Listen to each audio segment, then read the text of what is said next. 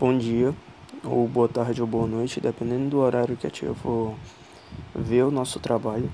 É, a gente somos da segunda série de, do curso Informática. É, o nosso trabalho foi feito em podcast.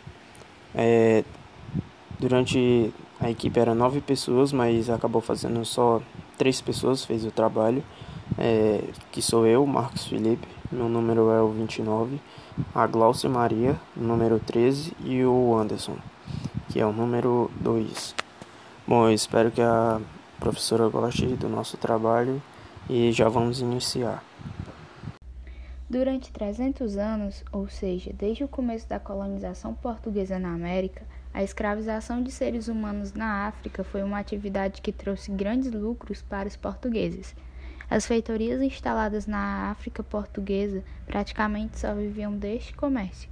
A escravidão era vantajosa para todos, uma vez que era baseada no trabalho forçado sem remuneração dos negros, que eram trazidos da África. Primeiro, eles foram destinados a extrair o pau-brasil, depois nos engenhos de açúcar, nas minas de ouro e nas plantações de café. Também exerciam atividades domésticas, construíam casas, pontes e igrejas e ainda realizavam trabalhos artísticos. Como se pode perceber, durante o período colonial, todas as tarefas braçais eram baseadas na mão de obra escrava. Esta era comparada pelos latifundiários, os quais pagavam impostos para a metrópole. No final do século XIX, no entanto, o mundo ele consolidava o modo de produção industrial, onde a força humana já não era é, imprescindível. O regime escravocrata ele entra em decadência e vários países europeus declaram extinta a escravidão em seus países, e mais tarde eles o fariam em suas colônias. É, da mesma forma, os abolicionistas, os negros alforriados e o Reino Unido, a família imperial, eles pressionaram o governo brasileiro a abolir a escravidão. Então, no dia 13 de maio de 1888, o Senado se reuniu para discutir a lei da abolição, que saiu aprovada. Imediatamente o documento ele foi levado para o paço da cidade do Rio de Janeiro, é, onde a princesa Isabel, como regente do império, guardava, aguardava é, para sancioná-lo. Ao lado do, de senadores, tal qual Manuel Pinto de Souza Dantas, o senador Dantas e outras autoridades do império a regente assina a Lei Áurea, Lei número 3.353, que declara extinta a escravidão no Brasil. É... E antes da Lei Áurea ser aprovada, é, três leis focaram na extinção do trabalho escravo no Brasil. Que a primeira foi a Lei de Eusébio de Queiroz, foi a lei número 581, que foi aprovada em 4 de setembro de 1850 pelo ministro Eusébio de Queiroz, e o intuito dessa lei era acabar com o tráfico negreiro no Brasil. A lei ela foi acompanhada é, de medidas de repressão a essa atividade, fazendo com que o tráfico negreiro tenha deixado de existir efetivamente a partir de 1853 é, e essa lei ela foi resultado de anos e anos de repressão, de pressão dos ingleses para que o tráfico negreiro fosse extinto. Também teve a lei do ventre livre, que é a lei de número 200, 2040. Ela foi aprovada em 28 de setembro de 1871 e ela considerava livre todos os filhos de mulheres escravas nascidas a partir da data da lei. Essa lei ela tinha por objetivo principal possibilitar a, tra a transição lenta e gradual no Brasil do sistema de escravidão para o de mão de obra livre. E vale lembrar que o Brasil, desde meados do século XIX, ele vinha sofrendo fortes pressões da Inglaterra para abolir a escravidão. E junto com a lei dos, sexagen, dos sexagenários, a lei do ventre livre, ela serviu também para dar uma resposta, embora uma resposta fraca, aos anseios do movimento abolicionista. E a lei dos sexagenários, ela é a lei de número 3270 e ela é também chamada como lei é, lei Saraiva Cotegipe. Ela foi promulgada em 28 de setembro de 1875 no, no governo conservador do Barão de Cotegipe e ela é, concedeu a liberdade aos escravos na verdade, ela pretendia, né? O, o intuito dessa lei era conceder liberdade aos escravos com idade igual ou superior a 60 anos. É, a proposta do senador Dantas, ela propunha assistência aos libertos, é, criação de colônias agrícolas e libertar todos os escravos com mais de 60 anos, sem indenização aos fazendeiros. O projeto ele desengradeou, desencadeou, perdão, uma grande polêmica. Desta maneira, os fazendeiros e, liber, e liberais eles se posicionaram contra a aprovação da lei, a qual permaneceu um ano em debate. A lei ela foi aprovada quando os, sen, os senadores José Antônio Saraiva e o Barão de Cotegipe eles propuseram uma emenda que aumentou o tempo de serviço para indenizar o proprietário. Mas observe que essa lei ela foi um dos passos para a liberdade. Porém, ela é considerada por muitos uma lei retrógrada que surgiu um pouco efeito, visto que os escravos eles viviam em condições precárias e a média de vida era de 40 de aproximadamente 40 anos. Além disso, segundo a lei, o escravo alforriado deveria conceder mais três anos de trabalho gratuito ou até completar 65 anos ao patrão, como forma de indenização. Outro ponto importante a observar é que a lei dos, dos sexagenários beneficiava em, menor, em maior parte os fazendeiros, uma vez que os negros com mais de 60 anos já não aguentaria é, realizar trabalhos pesados. A desrespeito disso, a lei dos sexagenários foi até um foi importante né, para a conquista do fim do, do trabalho escravo no Brasil. A resistência dos escravos foi uma resposta à escravidão, que foi uma instituição presente na história do Brasil ao longo de mais de 300 anos. Quando as políticas de escravos não funcionavam, havia resistência escrava. Algumas formas eram formação de quilombos, fugas ou suicídios, magia, assassinatos e sequestros de senhores, paralisações, sabotagens e roubos. Também havia capoeira, que era considerada uma forma de resistência, diferente do fenômeno urbano do século XIX. Os negros colocavam navalhas nas pontas dos pés e giravam para cortar o pescoço de policiais e autoridades. O abolicionismo é um movimento que surgiu no final do século XVIII na Europa, com o objetivo de pôr fim à escravidão. No Brasil, o ideal surgiu com força na segunda metade do século XIX e colaborou com o fim da escravidão no país. Muito foram os movimentos populares que tiveram caráter absolutista, com a Conjuração Baiana ou Revolta dos Alfaiates, que ocorreu em 1798, que também ocorreu na Bahia.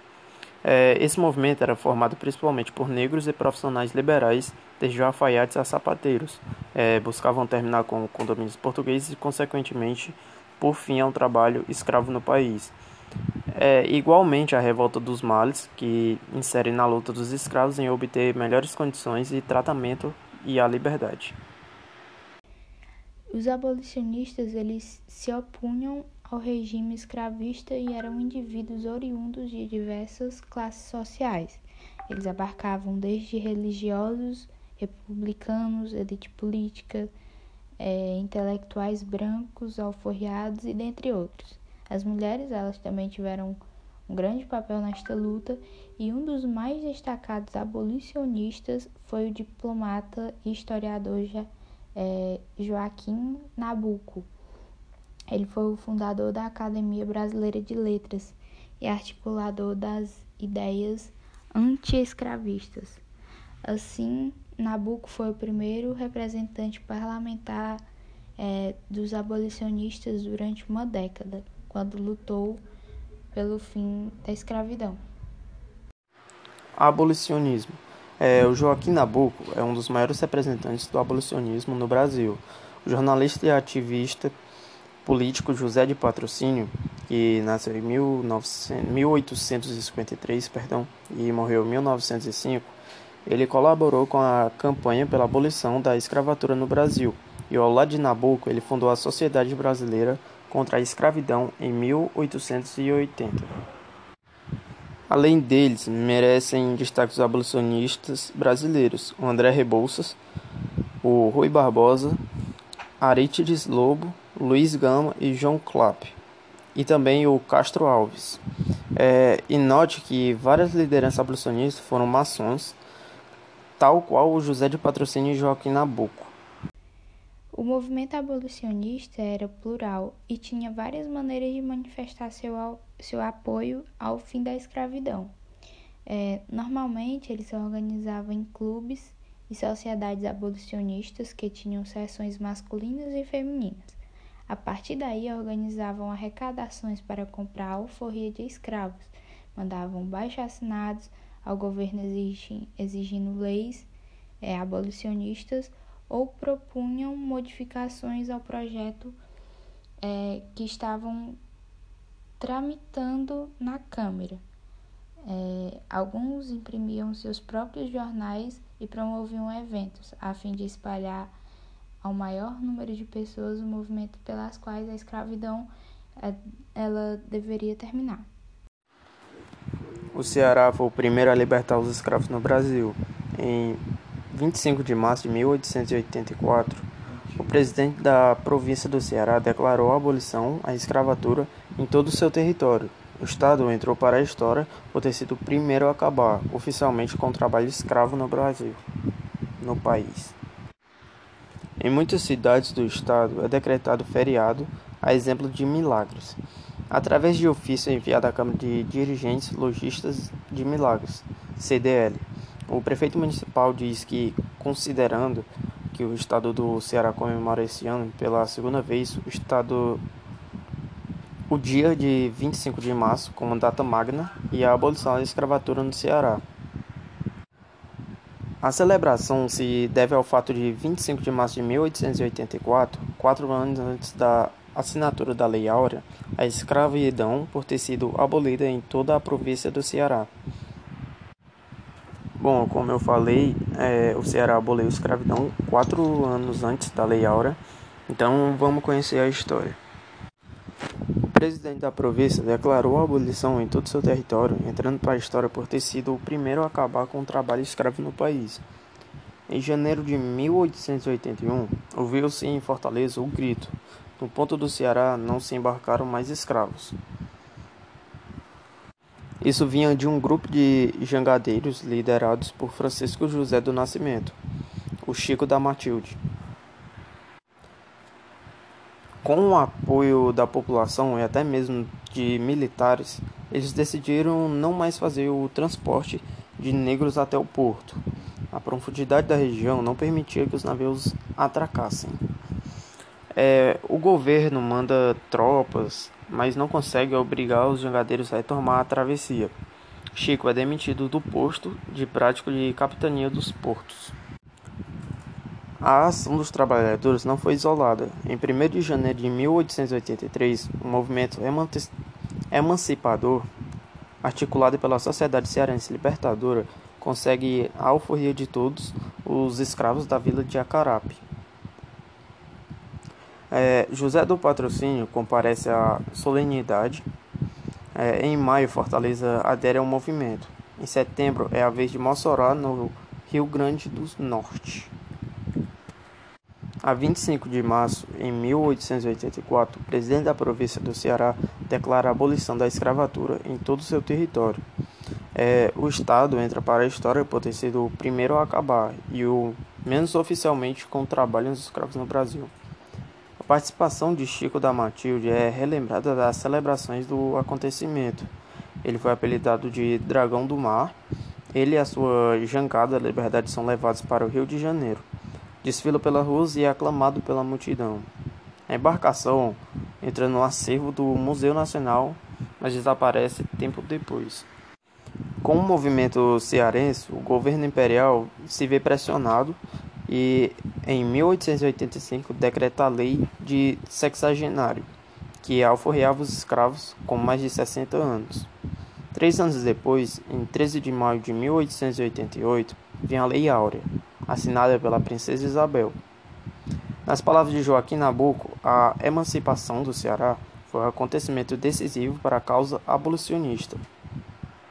Muitas mulheres negras foram de grande influência na formação da história brasileira, mas tiveram suas lutas omitidas e apagadas. Por exemplo, uma importante protagonista na história da abolição da escravidão no Ceará foi a tia Simoa. É, e apesar dela ter sido esquecida nos relatos formais e militantes, ela teve um papel impactante na luta contra a escravatura. Embora a maioria das pessoas não conheçam sua atuação ou sequer saibam da sua existência. É...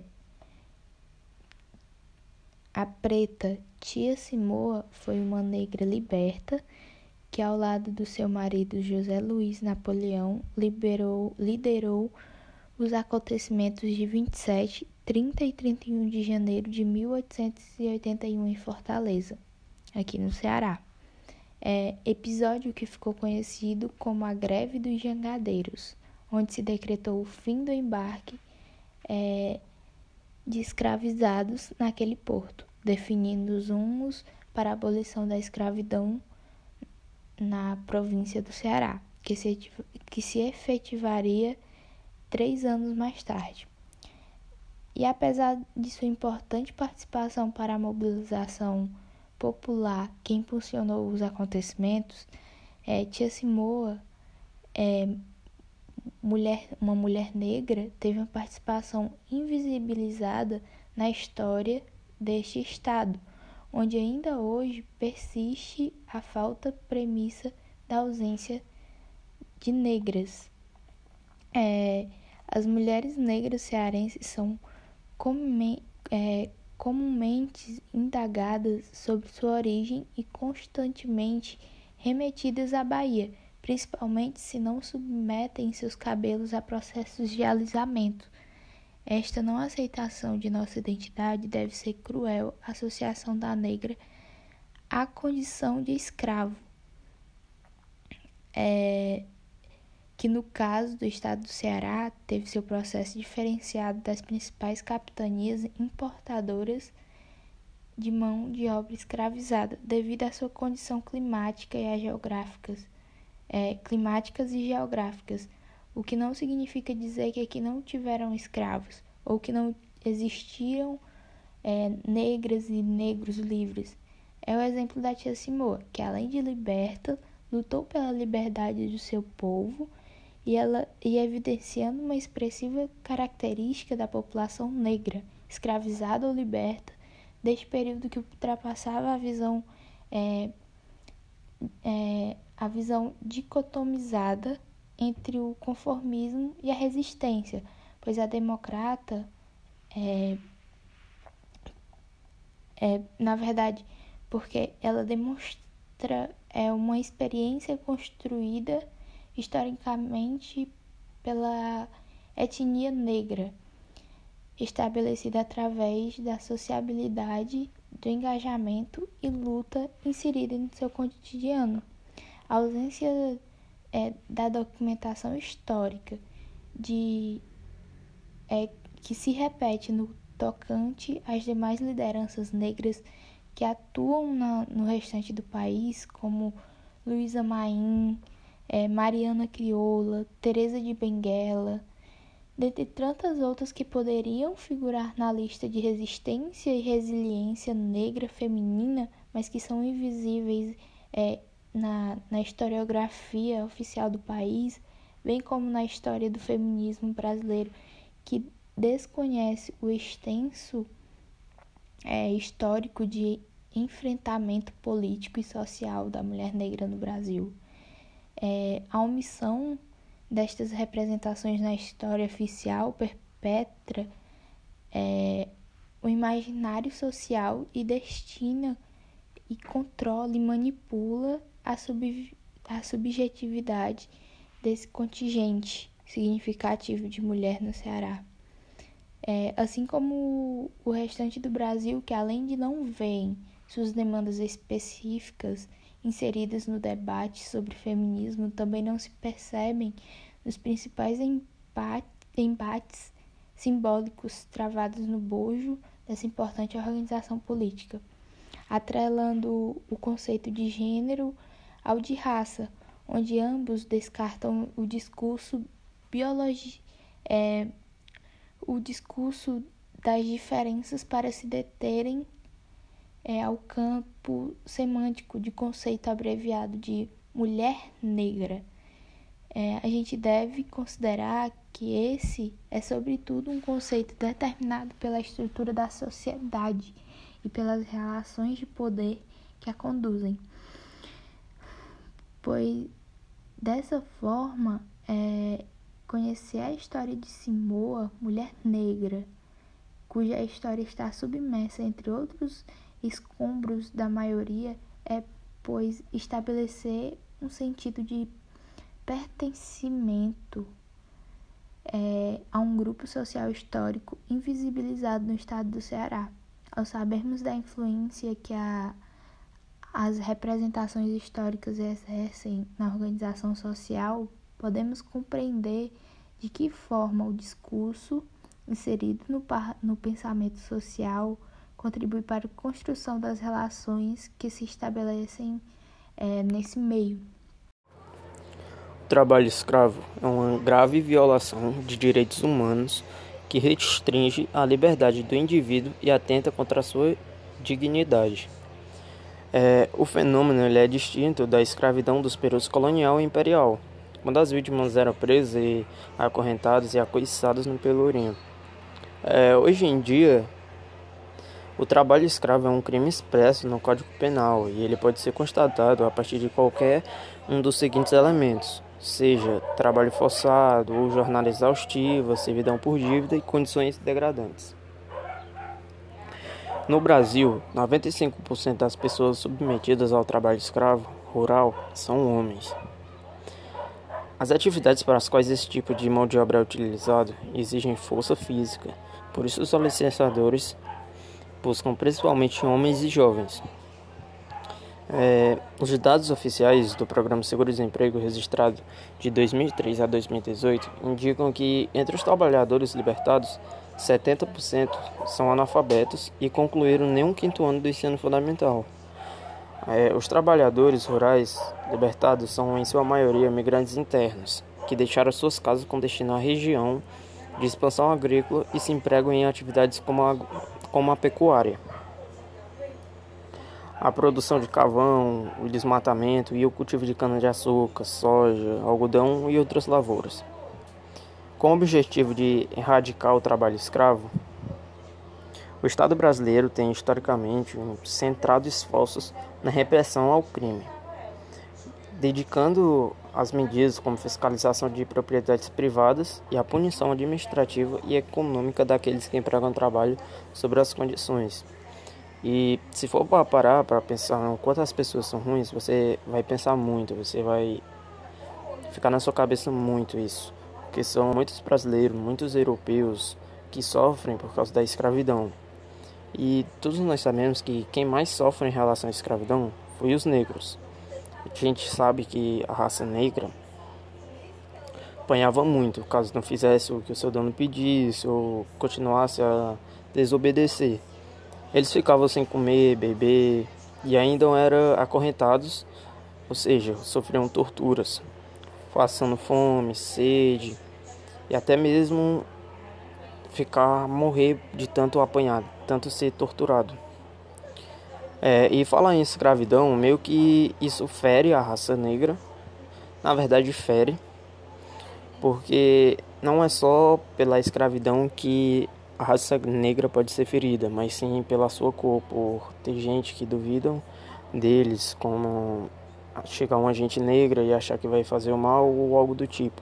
Tem gente que se sente superior só por causa da sua cor. E não é bem assim, isso machuca muito e essa foi minha fala e obrigado. Tio.